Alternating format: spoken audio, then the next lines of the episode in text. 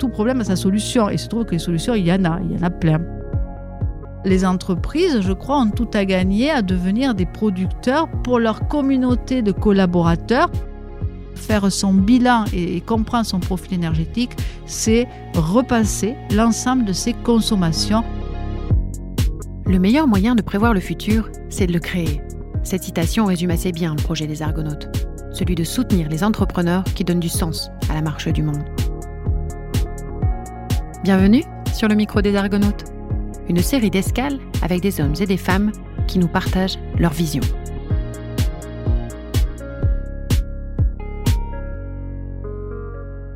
Bonjour, je suis Myriam Maestroni, présidente de la fondation E5T et dans cette escale, je vais vous donner les cinq clés pour réussir votre transition énergétique, euh, en tout cas pour ce qui concerne l'efficacité la sobriété énergétique je viens du pétrole et du gaz et à partir de 2004, j'ai commencé à réfléchir à comment aider les clients à consommer moins. À l'époque, c'était euh, un peu euh, en avant-garde et ça m'a conduit en 2011 à créer une société qui s'appelait Économie d'énergie avec un site internet qui a été le premier en France sur l'efficacité énergétique et l'énergie.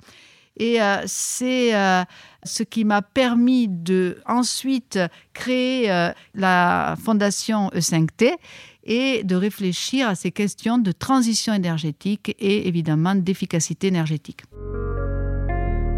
Chapitre 1 Comprendre qui sont nos fournisseurs et quelles sont nos consommations.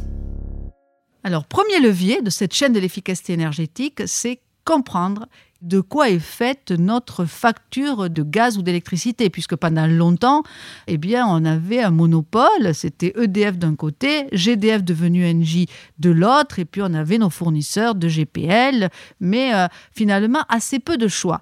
Aujourd'hui, il y a euh, tout un tas de sociétés qui vont pouvoir offrir euh, un approvisionnement en électricité, en gaz, les deux, en GPL, donc il y a des concurrents. Pour pouvoir négocier avec un concurrent, ben, évidemment, il faut les connaître, donc il faut aller consulter un petit peu des comparateurs ou aller regarder sur Internet quels sont ses fournisseurs, sur des listes qu'on peut trouver. Et puis, bien sûr, il faut se préparer. Et il faut se préparer comment? Ben, En regardant euh, quelles sont nos consommations d'énergie. Souvent, on, a, on pensait qu'on n'avait pas trop le choix, on recevait la facture, on était juste bon à payer ces factures-là. Donc il faut aller se pencher un petit peu sur ces factures, regarder quelles sont nos consommations d'énergie? On peut le faire d'ailleurs à la maison et euh, bien sûr dans l'entreprise. Et juste pour euh, peut-être illustrer mon propos, ben, sachez qu'à la maison, et je vous laisserai faire le bilan pour le reste, on a six catégories différentes de consommation d'énergie. Alors je vais rendre ça très simple. La première, on la connaît tous, puisqu'en fait, ça date de la préhistoire, du temps où l'homme préhistorique a découvert que c'était meilleur cuit que cru, et c'est la cuisson. Ensuite, on fait un grand saut dans l'histoire avec les Romains, où on découvre qu'on a besoin d'eau chaude sanitaire, ce qui nous permet d'avoir des douches d'eau chaude, parce qu'évidemment, on a depuis longtemps abandonné nos bains. Euh, et, le chauffage, bien sûr, euh, tout ce qui va euh, permettre de chauffer notre maison.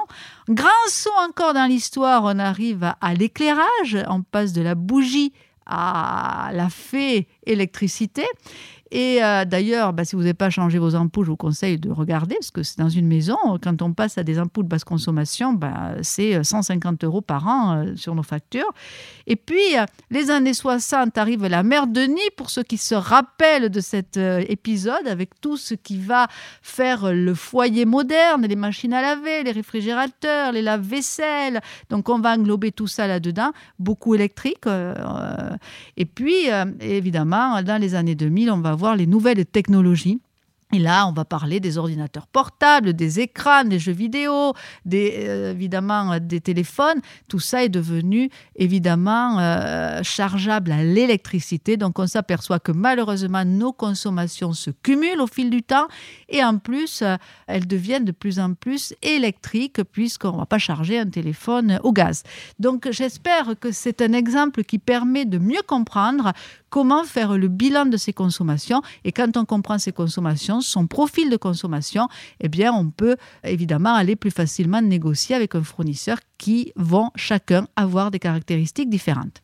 Alors là, je viens de vous parler des consommations d'énergie dans votre maison, puisque ça nous parle à tous, on sait de quoi on parle clairement. Évidemment, dans l'entreprise, c'est pareil. On va avoir besoin de chauffage, on va avoir besoin d'électricité, on va avoir un peu moins besoin d'eau chaude parce qu'en général, on ne prend pas nos douches euh, dans euh, l'entreprise.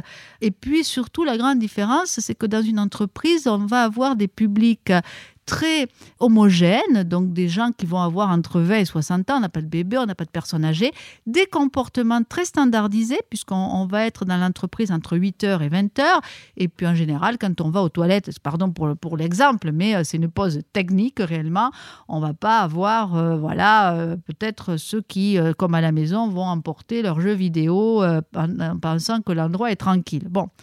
Bien sûr, au-delà de ce bâtiment tertiaire, on va avoir les consommations liées au process de fabrication. Dans les process de fabrication, eh bien, euh, il faut faire le bilan. Euh, donc ça, tous euh, les dirigeants d'entreprise les connaissent. Est-ce qu'on va avoir besoin de haute température pour des process particuliers? Combien de temps? À quelle heure? Est-ce que donc voilà, en gros, faire son bilan et comprendre son profil énergétique, c'est repasser l'ensemble de ses consommations et euh, peut-être aller au-delà de l'interrupteur euh, que euh, finalement on, a du mal à associer à toutes ces différentes consommations. Chapitre 2 Changer ses comportements. Les comportements que nous allons avoir à la maison dans l'entreprise ne vont pas être les mêmes. Si j'étais à la maison, je vous dirais, comme ça je suis sûre que tout le monde va s'en rappeler, il y a énormément euh, de comportements qu'on peut changer. L'idée de fermer les volets, de mettre des euh, rideaux thermiques, de ne pas avoir des étagères sur les radiateurs, de dégivrer son réfrigérateur régulièrement parce qu'il va consommer plus s'il est givré. Pareil pour son congélateur, de mettre un couvercle lorsqu'on va faire bouillir de l'eau puisqu'elle va bouillir plus vite, etc., etc. Il y a plus de 200 comportements qu'on a dénombrés, dont je ne vais pas tous vous les citer.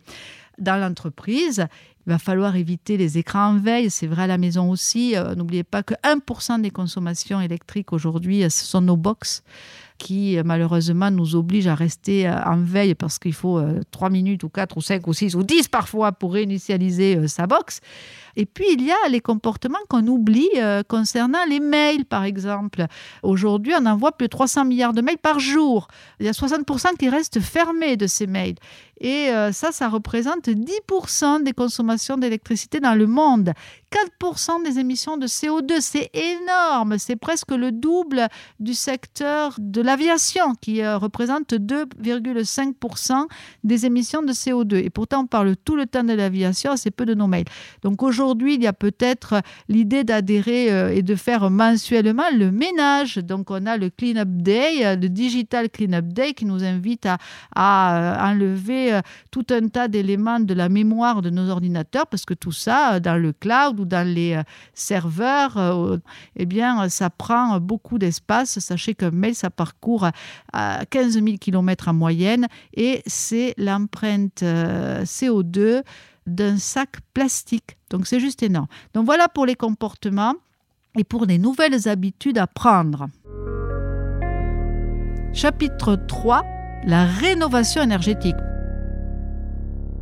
soyons clairs, on a beau faire tous les efforts possibles pour euh, changer nos comportements, à un certain moment, si on vit dans un bureau euh, où on dépense beaucoup d'énergie parce qu'on est dans une passoire énergétique ou qu'on a un immeuble trop consommateur, et malheureusement c'est le cas de la plupart de notre parc immobilier, eh bien euh, il va falloir se mettre à faire des travaux. Pourquoi je dis c'est le cas de notre parc immobilier? Eh bien pour votre maison, je fais les parallèles à chaque fois, ça permet je pense de mieux comprendre qu'on est concerné avec notre casquette de citoyen et, donc pour nos logements, et puis avec notre casquette de dirigeant ou de chef d'entreprise ou de starter-per, peu importe, eh bien, euh, on vit tous dans des maisons. Et donc, dans la maison, on a découvert en 2006 que tous les logements n'étaient pas égaux. Et on a le fameux DPE, le diagnostic de performance énergétique. Quand on est en a, en catégorie A, c'est la meilleure, on va dépenser moins de 50 kWh par mètre carré par an. Quand on est en catégorie G, on va consommer plus de 450 kWh par mètre carré par an. Donc vous voyez, il y a un rapport de 1 à 9 entre une maison bien isolée, avec des bonnes fenêtres, avec de l'isolation sur les toits, sur le sol, sur euh, les, les, ouvertures, sur euh, la qualité de la chaudière, des radiateurs, etc. etc. il est évident qu'aujourd'hui en France, on a un logement sur deux en surconsommation énergétique. Donc on dépense 6 à 9 fois plus d'énergie que ce que l'on devrait. Eh bien, c'est pareil pour les entreprises. Aujourd'hui, on a un exemple, donc euh, Schneider, qui vient de sortir euh, un immeuble euh, à haute performance énergétique. Il va dépenser 37 kWh par an. C'est 8 à 9, voire 10 fois moins que la moyenne de consommation des immeubles. Bref, tout ça pour dire qu'à un certain moment, on a besoin de rénover. Et là, euh, le problème qui se pose, c'est euh, quels travaux faire par quels travaux commencer, à qui s'adresser, à quelles aides a-t-on droit, comment financer les restes à charge si restes à charge il y a, comment s'assurer de la qualité des travaux qui sont réalisés. Alors, c'est beaucoup de questions et puis les réponses sont pas faciles à apporter, euh, notamment sur la question des aides, parce que euh, il se passe pas une semaine sans que euh, une nouvelle aide apparaisse. Donc, il faut s'y retrouver entre les montants que l'on peut euh, obtenir grâce au certificat d'économie d'énergie, grâce à ma prime rénov, grâce à des financements ad hoc que peut proposer l'ADEME. Il y en a beaucoup, donc il faut aller rechercher l'information parce qu'effectivement, ce sont des aides à l'investissement importantes. Euh, pour ce qui est de réaliser des travaux, bien évidemment, euh, c'est mieux de s'adresser à un artisan ou à des entreprises, et si possible RGE, donc reconnu garant de l'environnement. Alors aujourd'hui, c'est moins obligatoire qu'hier, mais enfin, on a besoin de chercher des bons professionnels parce que des travaux mal faits, bah, ça équivaut euh, à faire des dépenses totalement inutiles. Donc il faut être exigeant dans le choix des professionnels auxquels on s'adresse. Et je sais que c'est un problème, que c'est pas facile. Donc j'en profite pour faire un appel à tous ceux qui auraient des vocations pour ces métiers, qui sont des métiers passionnants euh, et qui ont de l'avenir. Vous pouvez me faire confiance. Chapitre 4 s'appuyer sur les smart technologies. Alors évidemment, à un moment donné, il faut mesurer. Faut mesurer. On nous a proposé, euh, pour grand nombre d'entre vous, euh, c'est vrai dans l'entreprise, c'est vrai à la maison, des compteurs intelligents. Alors pour l'électricité, on nous a parlé beaucoup de Linky et pour le gaz de Gaspard. Mais euh, le problème, c'est que encore aujourd'hui, on ignore qu'on peut aussi demander à avoir des informations sur notre consommation. Et c'est important pour comprendre quelles sont nos consommations et donc on peut se faire aider par ces compteurs intelligents. Alors au-delà des compteurs intelligents, on va voir les thermostats intelligents. Alors le premier dont on a tous plutôt entendu parler en France, c'est Nest, euh, qui a été racheté par Google. Évidemment, il y en a bien d'autres et vous comprenez l'importance pour réguler les températures d'avoir un thermostat intelligent. Donc c'est très important d'avoir ces systèmes de régulation sur place ou télépiloté à distance par notre smartphone. On part un week-end, on va baisser à 12, à 14 euh, ou moins, et puis on va euh, programmer pour revenir et euh, avoir la température souhaitée à notre retour. Puis surtout, on va avoir soin à cœur de prendre des prises télécommandées pour éviter tout ce qui est en veille dans une maison. C'est énorme. Les jeux vidéo, ça consomme énormément. Je n'ai pas le temps de détailler tout ça, mais tout ce qui est ordinateur en veille, téléviseur en veille. N'oubliez pas qu'un téléviseur en veille une nuit, ça équivaut à, entre une heure à quatre heures de consommation.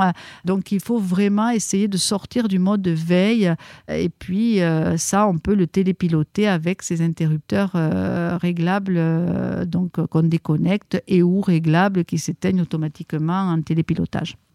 Alors dans l'entreprise, finalement, c'est euh, peut-être un peu plus onéreux, mais plus facile qu'à la maison, parce que on va avoir du télépilotage des consommations. En fait, dans l'entreprise, on va régler euh, la température bah, déjà euh, pendant le temps de présence sur les bureaux. Donc, le but du jeu, c'est de réduire la, la, présence sur le bureau. Et puis, si à partir de 17h, on commence à baisser les températures, ça va être une façon d'accélérer l'efficacité au travail. Hein. Moi, j'ai travailler aux Pays-Bas, euh, après 17h30, quand on reste au bureau, c'est qu'on n'a pas été assez rapide dans la journée. Bon, donc euh, tout ça, c'est des choses qui vont nous permettre de nous interroger. Et donc, on va réguler la température, notamment. On va réguler euh, les ouvertures de fenêtres. En général, dans les bureaux, on peut moins ouvrir les fenêtres, même si parfois, ce serait souhaitable d'avoir un peu de ventilation. Et même chez nous, hein, 10 minutes de ventilation, ça permet de renouveler l'air et, et c'est en fait une question d'efficacité énergétique. On va avoir évidemment des dispositifs de détecteurs de présence dans un bureau, donc la lumière ou dans les couloirs vont s'allumer quand on va rentrer ou pas. C'est le cas déjà aussi des escaliers roulants qui dépensent énormément d'énergie, mais on en a besoin. Et donc, ils ne vont s'arrêter quand personne va les utiliser ou quand une présence n'est pas détectée. Donc voilà le genre de choses. Chapitre 5 Produire sa propre énergie. Évidemment, à un moment donné, le must du must, ça va être de ne pas avoir à acheter l'énergie ailleurs, de la produire. Et donc, en fait, on est tous des producteurs d'énergie en puissance. Alors, il y a des façons simples. Les deux façons simples, c'est ce qu'on va appeler l'autoproduction ou l'autoconsommation électrique avec des panneaux photovoltaïques qui vont permettre de générer de l'électricité, mais pas que. Moi, euh, je suis largement en faveur que nous euh, installions sur nos toits des panneaux, euh, non pas photovoltaïques, mais solaires thermiques pour produire de l'eau chaude. Et on va les stocker dans les plus de 10 millions de chauffe-eau que nous avons en France dans nos maisons. Vous allez me dire, on peut aussi le faire avec du solaire photovoltaïque, puisqu'évidemment, on peut, avec l'électricité, stocker cette chaleur sous forme d'eau chaude. C'est déjà euh, ces consommations que nous n'aurons pas, puisqu'on les aura autoproduites et on les aura stockées. On oublie de parler de ces questions du stockage. Demain, quand il y aura un peu plus de voitures électriques, eh bien, on, aura, et c'est déjà inventé, donc je ne vous parle pas de technologie du futur euh, de science-fiction, ce qu'on appelle des batteries bidirectionnelles, c'est-à-dire qu'il suffira de brancher sa voiture bah, la journée ou le matin quand on produit l'électricité photovoltaïque dont on n'a pas besoin. Et euh, le soir, on branchera toujours la voiture, mais au lieu d'accumuler de l'électricité, elle va la restituer pour qu'on puisse éclairer, puisque souvent on me dit Ah oui, mais les énergies renouvelables, ça, il y a un problème, c'est l'intermittence. C'est vrai, mais à tout problème a sa solution. Et il se trouve que les solutions, il y en a, il y en a plein. Donc euh, ça, c'est vrai au niveau individuel. On peut aussi parler d'autoconsommation collective. Et là, ben, c'est plus euh, des panneaux solaires sur sa maison. On va choisir un bâtiment public ou un bâtiment qui a vocation à, servir une communauté. Ça peut être un toit d'hypermarché euh, ou euh, que sais-je, moi, de gymnase ou des ombrières sur des parkings. Et on va à partir de ce point-là aller desservir une communauté de clients euh, qui vont bénéficier de cette production et finalement devenir des clients locaux de cette production. Alors le problème, parce qu'il y en a, c'est qu'en France on est hyper en retard, en Wallonie, il y a une maison sur dix qui est équipée, parce qu'on me dit, ah oui, mais s'il n'y a pas de soleil, ben oui, mais en Wallonie, il n'y en a pas, et on met un peu plus de, euh, mètres carrés euh, solaires. La France a une proportion réduite de panneaux photovoltaïques individuels par rapport à l'Italie, ou par rapport à l'Angleterre, ou par rapport à l'Allemagne, ou la Belgique, que je viens de citer. Donc il va falloir qu'on accélère tous. Pourquoi on ne le fait pas? Parce qu'aujourd'hui, on a des coûts qui sont deux à trois fois plus élevés que chez nos voisins. Donc, euh, c'est un peu le poisson qui se mord la queue, parce que tant que le marché reste un peu anecdotique eh bien, euh, ou, trop petit, ben, les coûts sont élevés. Et pour que le marché décolle, il faudrait baisser les coûts. Donc, euh, c'est un peu la quadrature du cercle. cela étant, aujourd'hui, il y a des installations très faciles qu'on peut faire nous-mêmes et qu'on peut acheter dans les grandes surfaces de bricolage pour ceux qui sont un peu plus bricoleurs. Ben, les entreprises, je pense, peuvent devenir encore plus partie prenante de la communauté en installant, puisque ce sont des endroits où vont se réunir les salariés, en installant ben, des ombrières sur leur parking ou sur le toit de leur bâtiment si elles ont des bâtiments, ce sont des entreprises industrielles, et là proposer ben, déjà à leurs salariés qui vivent dans un rayon de 2 km ou un peu plus, ou à leurs euh, salariés qui viennent en vélo électrique ou en voiture électrique ou en trottinette électrique de recharger euh, leur batterie euh, gratuitement ou à des prix très bas, puisque c'est surtout des investissements, euh, du CAPEX, comme on dit, et pas de l'OPEX. Et donc, euh, les entreprises, je crois, ont tout à gagner à devenir des producteurs pour leur communauté de voisins ou pour leur communauté de collaborateurs, ou pourquoi pas, si les clients sont pas trop loin, leur communauté de clients. On est à un moment où euh, j'aime pas parler d'efficacité énergétique ou de sobriété énergétique parce que finalement, rappelons-nous que dans les 3 fois 20, qui était la feuille de route de l'Europe euh, à l'horizon 2020, on avait pour objectif de faire 20% d'émissions de CO2 à moins, 20% d'énergie renouvelable minimum et 20% de réduction des consommations d'énergie. On est des cancres, tous autant que nous sommes en Europe, en matière d'économie d'énergie. Alors que clairement, la sobriété et l'efficacité énergétique devraient être en numéro un sur la liste des priorités. C'est une évidence. Ça n'a pas été le cas. La France est euh, le cancre européen en même temps sur les renouvelables, puisqu'on avait un engagement à 23% en 2020, on est arrivé à 19,5%. Moi, je parle souvent de l'efficacité énergétique comme de la cinquième énergie, celle que l'on ne consomme pas pourquoi la cinquième? Parce que euh, quatre grandes sources d'énergie, de production d'énergie, la Terre, les énergies fossiles, la Lune avec l'éolien, etc., ou les marées, le Soleil avec le solaire, et puis l'atome. Et la cinquième, c'est cette cinquième énergie, l'énergie que l'on ne consomme pas, et on devient tous des producteurs en puissance de cinquième énergie, celle que l'on ne consomme pas. Et n'oublions pas, c'est celle qui n'émet aucun CO2. Donc notre urgence, elle est à être efficiente dans nos coûts et à lutter contre le changement climatique. Donc, j'ai un appel euh, sur ce sujet de la sobriété de l'efficacité énergétique, qui est euh, de toute façon notre fil conducteur dans les années à venir, quels que soient les problèmes géopolitiques que l'on traverse. Il n'y a aucune raison de surdépenser de l'énergie, on a trop été invité, euh, alors qu'on peut faire autant ou plus avec moins.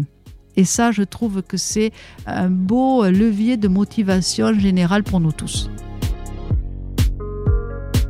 Merci de nous avoir accompagnés sur cette escale. Le micro des Argonautes, un format proposé par le MEDEF de Lille et la Caisse d'épargne Hauts-de-France. Si cet épisode vous a plu, n'hésitez pas à vous abonner sur votre plateforme préférée.